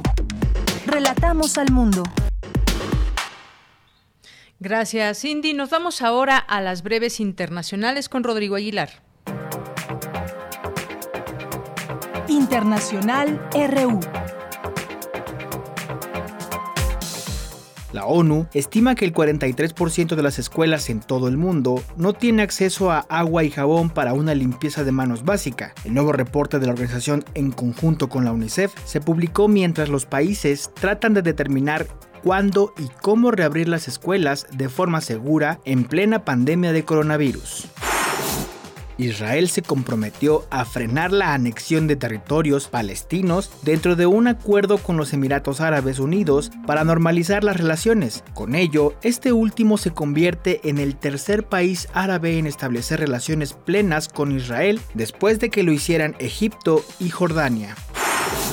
Cerca de 640 edificios históricos se han visto afectados por las explosiones de la semana pasada en Beirut, de los cuales aproximadamente 60 corren el riesgo de derrumbarse, advirtió Sarkis Kouri, director general de antigüedades del Ministerio de Cultura del Líbano. Berlín rindió homenaje a todas las personas que murieron intentando atravesar el muro de 155 kilómetros de largo que se levantó un día como hoy hace 59 años para dividir a la ciudad durante casi tres décadas. Según los investigadores, al menos 140 personas murieron en Berlín después de la construcción del muro. El presidente de Turquía, Recep Tayyip Erdogan, expresó que el camino hacia una solución en la región del Mediterráneo Oriental es a través del diálogo y la negociación. Declaraciones que tienen lugar en medio de una disputa con Grecia por la exploración petrolera en la región. El Ministerio del Interior de Bielorrusia informó que 700 personas fueron detenidas durante las protestas de la última jornada. Este es el cuarto día de protestas por el resultado de la elección presidencial, lo que eleva a por lo menos 6.700 el total de personas recluidas por las acciones. Asimismo, el servicio de prensa del Ministerio de Interior aseguró que los incidentes en el país perdieron su carácter masivo.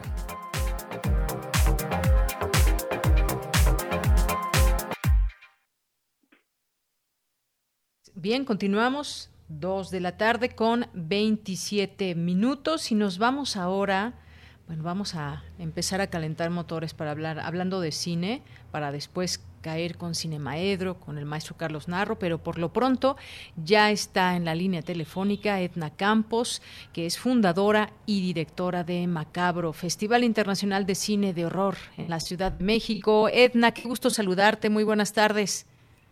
Hola, muy buenas tardes. Me da mucho gusto saludarlos también.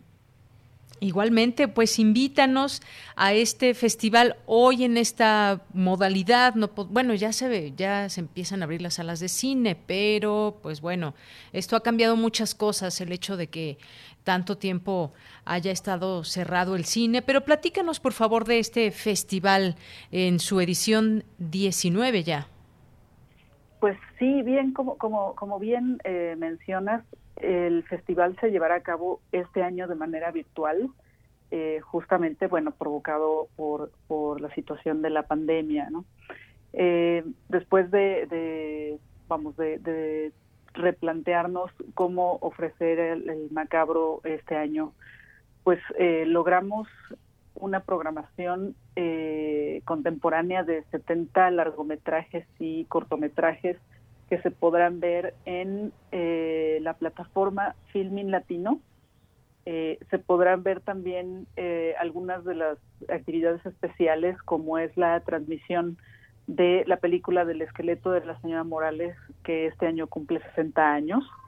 esto será por Canal 22, el, el jueves 27 y eh, bueno, tendremos también eh, un homenaje a lo que es los 100 años del expresionismo alemán, eh, con, con, tres actividades importantes, ¿no?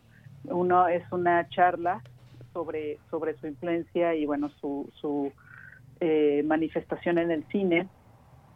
esto será el domingo 30. También el domingo 30 tendremos una musicalización de la película El gabinete del doctor Caligari, a cargo de la banda eh, de rock mexicano El Clan. Esto es, bueno, es una presentación que, que, hacemos en conjunto con la Semana del Cine Alemán. Y bueno, también tendremos eh, Nosferatu a través de TV UNAM, que será, que será transmitida el viernes 28. Em, prácticamente la programación contemporánea eh, que correrá del 25 al 30 de agosto en la plataforma Filmin Latino la podrán ver eh, a cualquier hora no, no habrá eh, horarios para esto. Simple y sencillamente, pueden, eh, cuando entren a la plataforma, ya que esté eh, la programación en línea, podrán, podrán escoger la película que gusten, a la hora que gusten, y bueno, estará disponible en este periodo. Además, bueno, son gratuitas, ¿no? Entonces, creo que es una gran, gran oportunidad para que la gente que no conozca Macabro, que no haya podido ir al festival en algún momento, a, las salas habituales, pues pueda, pueda eh, ver parte de la oferta que nosotros tenemos. Claro que sí, Edna, porque además cada año se suman más seguidores que pues se sienten completamente atraídos por este género que pues a lo largo de la historia ha tenido pues una evolución y ha tenido una pues una diversificación también ahí con a través de las distintas cintas, los temas que se han convertido algunos en verdaderos en, clásicos y pues bueno, la programación tiene bastantes títulos, son 70 y bueno, nos, eh, nos decías también, algunos son cortometrajes, otros largometrajes, pero suman parte de esta selección oficial que me imagino también ya podemos consultar para conocer, irnos permeando de los, de los títulos que se presentan este año. Sí, eh, bueno, a partir del 15 de agosto estará toda la programación con todos los detalles en la página de Macabro. Eh, esto es en macabro.mx, pero bueno, pues si, si nos siguen en redes sociales, que es eh, Macabro Fitch, en Instagram, Facebook y Twitter, ahí ya estamos eh, haciéndoles sugerencias, eh, comentándoles cómo van a poder ver todo esto. Y este y pues bueno eh, muy muy pronto tendrán esto en, en la página. Además de que eh, hicimos un programa de mano para que lo descarguen no entonces así eh, la gente bueno puede traer su este puede descargarlo en su computadora para que lo tengan ahí. Esto va a ser también bueno un material de colección que eso siempre lo hacemos impreso. Este año bueno por por esta situación no no lo vamos a poder este repartir pero ahí ahí, ahí van a poder ver todos los detalles de, del festival, ¿no? Muy bien, bueno, pues ya mucha gente se prepara para ser parte de este festival, disfrutarlo. Ya en dos días, pues estará, como nos dices, en línea todo este, eh, las películas. Y bueno, ya nos platicabas un poco del expresionismo alemán, los 100 años del expresionismo alemán. Que, cuéntanos, ¿hay algunas otras actividades, algunos otros eh, temas que nos puedas platicar aquí en este espacio? Sí, bueno, la verdad es que sí diseñamos eh, como actividades complementarias a, bueno, a todo lo que pueden ver en, en, la plataforma Filmin Latino. Eh, diseñamos una serie de charlas y mesas, eh, también webinars, o sea, desde van a poder ver eh, cómo se puede animar un póster en este con, con, un programa de edición. Esto, esto, bueno, lo podrán ver también en, en este periodo. También van a poder ver cómo, cómo se puede promover una película de terror, ¿no? Ahí, ahí tenemos esa, ¿Promover? webinar. Exactamente, promover una película de terror a través de, los trailers. Y este, también van a poder ver eh, charlas, como una charla que tenemos preparada acerca de la película Dos Monjes, justo en el marco también del expresión, de los 100 años del expresionismo. Tendremos una charla sobre los 130 años de eh, Lovecraft. Tendremos también eh, ahí mismo con ustedes en Radio NAM eh, la transmisión de cuatro adaptaciones de cuentos de Amparo Dávila, una de las eh, pues escritoras pilares del fantástico aquí en México. Y pues bueno, también tendremos la presentación de el storyboard, de la impresión del storyboard que se hizo a iniciativa de la Universidad de Guanajuato y del Festival Aurora de Terror de, eh, de Guanajuato también. Em, lo, lo, van a presentar, es, el storyboard que hizo eh, Sofía Carrillo sobre su cortometraje Cerulia, que es una de las grandes obras de la animación contemporánea. Muy bien, bueno, pues todo esto será parte de Macabro este año métanse en sus redes sociales, a su página, disfruten de este festival que ya es su edición número 19 y pues seguramente se sumará más gente como cada año lo ha hecho, como cada año pues nos hemos dejado conquistar por esta serie de actividades y películas, por supuesto. Pues Edna, muchísimas gracias. No sé si quieras agregar algo más, algo que se me escape preguntarte que quieras compartir con el público de Prisma RU de Radio UNAM. Pues nada, nada más este, que los esperamos del 25 al 30 de agosto. Eh, a partir del 15 de agosto vean toda la programación en la página. Los esperamos y este y bueno, recuerden que este año eh, todo será virtual y podemos verlo, pues bueno, desde desde nuestras casas en, horarios diversos, pero sobre todo lo que es toda la oferta de las películas, esas podrán eh, escoger ustedes mismos el momento más adecuado para disfrutarlas. Así es, y si quieren a partir de la medianoche, pues a partir de la medianoche. Y si están solos, también, por supuesto, si están acompañados como quieran. Edna, muchísimas gracias por estar con nosotros aquí en Prisma. Muchas gracias a ustedes. Hasta luego, un abrazo. Edna Campos, fundadora y directora de Macabro, y pues ya conoceremos el programa en próximos días y disfrutaremos de él y ya nos estarán platicando cuáles son sus películas favoritas, se vale recomendar y más. Así que, pues aquí seguimos. Continuamos. Porque tu opinión es importante, síguenos en nuestras redes sociales, en Facebook como Prisma RU y en Twitter como arroba PrismaRU.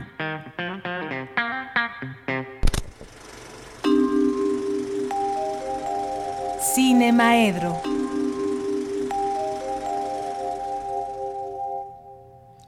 Pues ya entramos a la sección de Cinemaedro.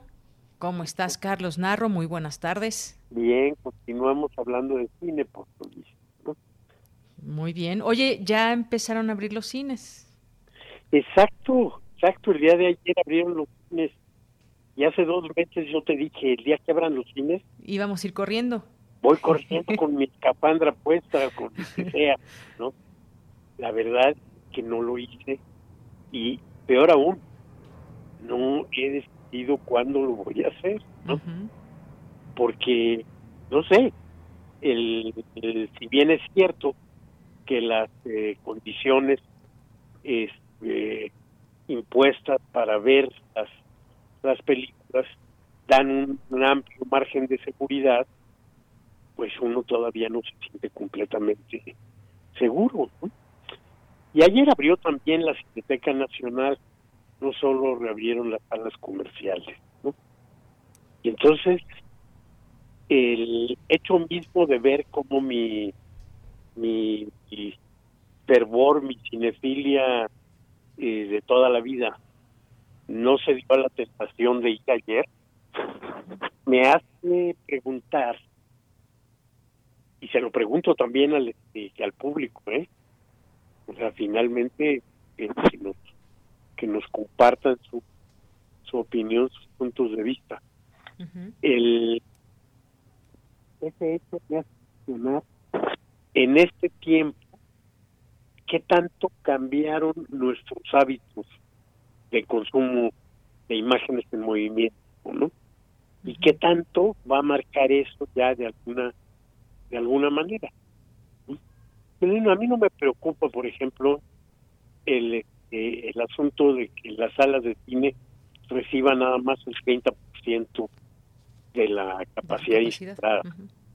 Y no me preocupa porque cuando revisas el usuario, el, en realidad es una industria muy redituable porque eh, el nivel de ocupación de las salas de cine en México en los años anteriores es del 16%.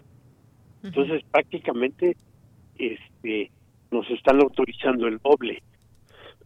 Por supuesto que hay películas que se llenan completamente y, que no nos que no, nos dan chance de, de este de ni siquiera de tener boletos ya que queremos.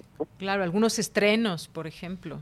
Sí, pero además son los grandes estrenos de, de las superproducciones, de las de series de, de películas de superhéroes, Y en general nos encontramos con un panorama en el que ojalá tuviéramos el 30% de la ocupación. Sobre todo lo pienso para el cine mexicano. Ojalá el cine mexicano tuviera este, en, en las exhibiciones de sus películas un 30% de ocupación de las salas y entonces resultaría ser verdaderamente un gran negocio y saldría de las de las crisis que, que hemos tenido y las sobrevendrán ahora con la cancelación de los de los fideicomisos, ¿no? Que se, que van a notar, van a repercutir rotundamente en la en la producción.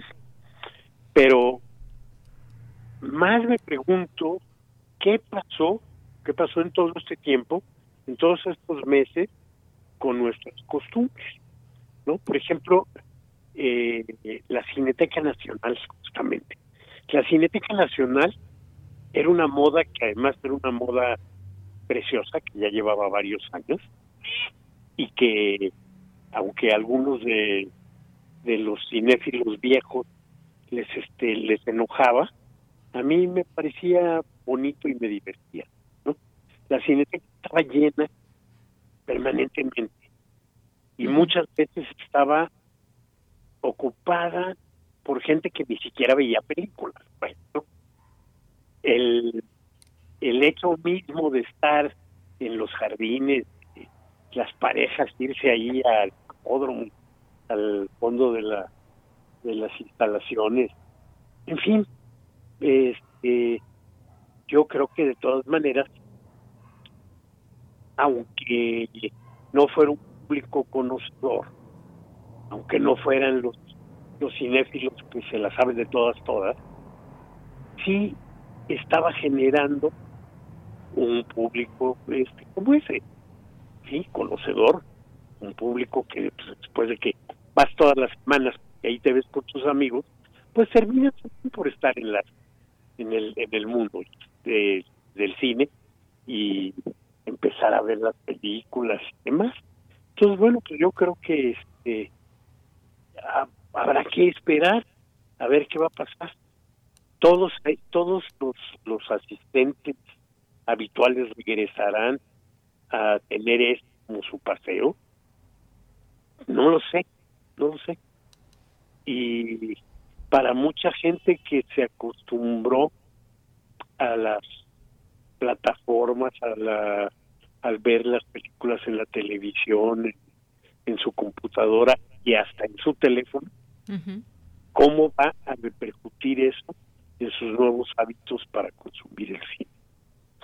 Y yo creo que es una, una pregunta válida y que, bueno, pues en unos meses nos daremos cuenta de si de veras impactó o como cuando ya estemos todos vacunados regresaremos a las este aglomeraciones y a las filas largas y a todo esto. Ahora mismo ahora mismo las este, las cadenas de, de, exhibición y la propia cineteca están procurando la aunque existe la taquilla que la venta sea prioritariamente este en línea entonces todo eso se convertirá en costumbre realmente. Cambiará yo sé que había había mucha gente yo eh, por supuesto que este, conocía la costumbre de mi hijo de comprar los teléfonos los este los boletos por el teléfono anticipadamente y garantizar que llegábamos a recogerlos. Pero veías las largas filas de todas maneras en alguna alguna de las películas como decíamos las películas de gran producción. Y entonces bueno pues sí habremos cambiado entonces no lo sé y sí me gustaría que el este que nuestro auditorio siempre tan inteligente y tan atento pues nos comente cuando menos caso personal, ¿no? Para irnos haciendo una, una idea de qué, va a pasar. Yo de pronto, sí, muy pronto, y con mi escapandra, me voy a dar un paseo por la cineteca, pero no voy a estar todavía a la sala. Ya, o sea, nada más vas a permearte de ese ambiente de cine. Exactamente, voy a ver si, si te recupero esa, esa sensación tan bonita de pasear ahí entre jóvenes que muchos ven películas, muchos no, muchos las ven ocasionalmente y muchos pasan la vida ahí también. Entonces, pues no lo, no lo sé.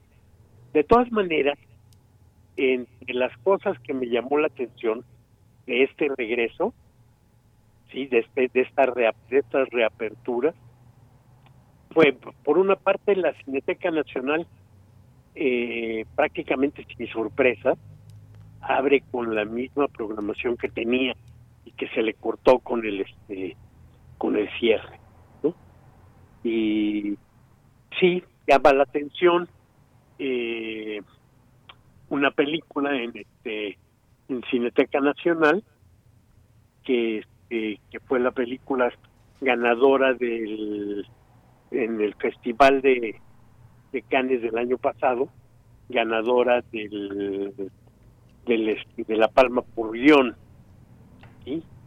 la película Retrato de una mujer en llamas, que bueno, me muero de ganas de verla, pero por lo que sé, por todas las referencias desde el festival en adelante, es una película hermosa, una película fuerte, una extraordinaria historia de amor estoy buscando aquí, pero ya no me quiso responder. ¿Qué estabas buscando?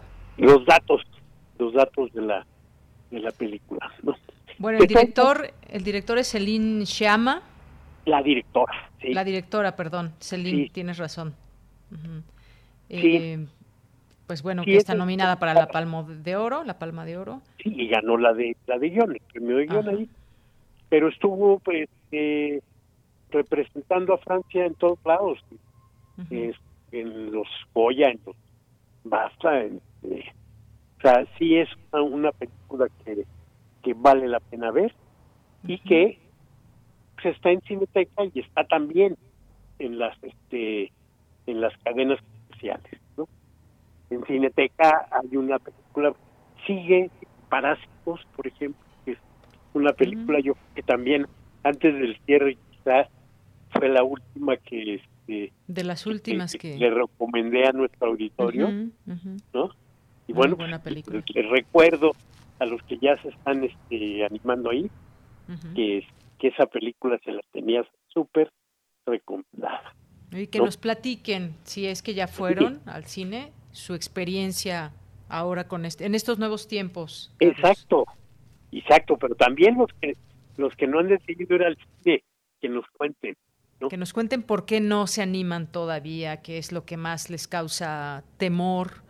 Eh, por ejemplo, a mí me decía una persona, me causa temor que de pronto puedan poner el aire acondicionado. Yo he leído que el aire acondicionado puede propagar el virus y eso le da miedo, por ejemplo. Bueno, ayer declaraba el director de la Biblioteca Nacional que en estos meses aprovecharon para limpiar y cambiar todos este, eh, sistemas de aire acondicionado y que el aire acondicionado que tienen ahora sí saca el aire, no nada más lo, lo recircula. Ayer lo declaró Alejandro durante pues la... Mira, ese es un buen punto para irse animando a ir. Cuando menos a la cineteca. En los otros no lo, no lo leí. Y en cineteca hay una película que esta es este, para los amantes del cine experimental y de lo que aquí en Tezacotas llamamos el lentometraje, una película china, una película que se llama Un elefante sentado y quieto, y es una película sentada y quieta, es una película de cuatro horas, con grandes, grandes planos secuencias, pero además es una película sumamente crítica, una película este como insólita para para tratarse de una película china en donde en general hay un gran control. Aquí el director Hugo, que se murió ya, creo que fue la única película este que hizo y es una película en la que eh, nos va a presentar una una China o una región china en la que la norma es la pobreza, ¿sí? En la que la sobreexplotación de los trabajadores, que es una de las realidades del capitalismo chino manejado por el Partido Comunista, este es, eh, es palpable. Entonces, una, una, una interesantísima película de todas maneras, por su posición crítica, por su posición estética también, y debe ser invitante para mucha gente, ¿no? Pero los amantes de Belatar, por ejemplo, deben ir a disfrutarla. ¿sí? Los, los de Lab Díaz, que nos ha tocado ver películas de nueve horas, bueno, pues entonces no, no es para tanto. Cuatro y horas. por otro entonces. lado, en las recomendaciones, ahora hay mucho que ver en la televisión. Mucho, mucho tenemos que ver en la en la televisión. En el, el este ¿cuál de los ¿En el canal 22 o TV en UNAM? el canal 22, no, en, en el en TV UNAM, en TV UNAM este sábado van a pasar Llámenme Mike, una película de Alfredo Gurrola, este la, la actuación estupenda, genial de Alejandro Parodi, es una película que además ahora se vuelve se vuelve yo creo que más actual que en su que en su momento el este, el, el, judicial enloquecido y transformado por, por razón de su locura en un detective eh, va a, a buscar las pistas de una conjura comunista que pretende tomar el poder en México. Entonces, yo creo que es una joya de la, de la comedia mexicana y una joya de- del, del cine nacional que pocas veces se ve. Y este sábado nos va a dar chance, eh, vamos a tener la oportunidad de verla, si eh, a las 10 de la noche nos eh, conectamos con, con TV UNAM. ¿no? Muy bien. Eh, en fin, en el en el canal 22 sí hay también una más mexicano, ¿sí? Y son óperas primas de egresados del del CUEC, no, no todas son óperas primas, ¿no? El, este, el viernes eh, pasan la ópera prima de José Luis Gutiérrez, el sábado la de Carlos Markovich. No es cierto, no es cierto. Markovich había tenido antes un documental, pero sí es su primer largometraje de ficción. Este, y el eso es el sábado, la de Markovich, y el domingo la de este Raúl Busteros, ¿no? el director de Redondo, que fue su ópera prima, nos presenta ahí la de Otaola, una historia del exilio español. Entonces, eh, y bueno, en el este, en el cine comercial abrieron también con algunos estrenos eh, eh, mexicanos. Hay por allí una película de animación, no recuerdo cómo se cómo se llama, una película de terror y de, y de animación en este en, en el cine en muchos de los de los de los cines. Y hay otra con los Vica Paleta y hay una de veinteañera fantástica y divorciada una de las comedias que más como eh, del género que más éxito ha tenido en los últimos eh, años en fin mucho cine mexicano para ver muy bien, bueno, pues ahí las recomendaciones. Oye, hoy sí nos dio tiempo de platicar de, de todo un poco.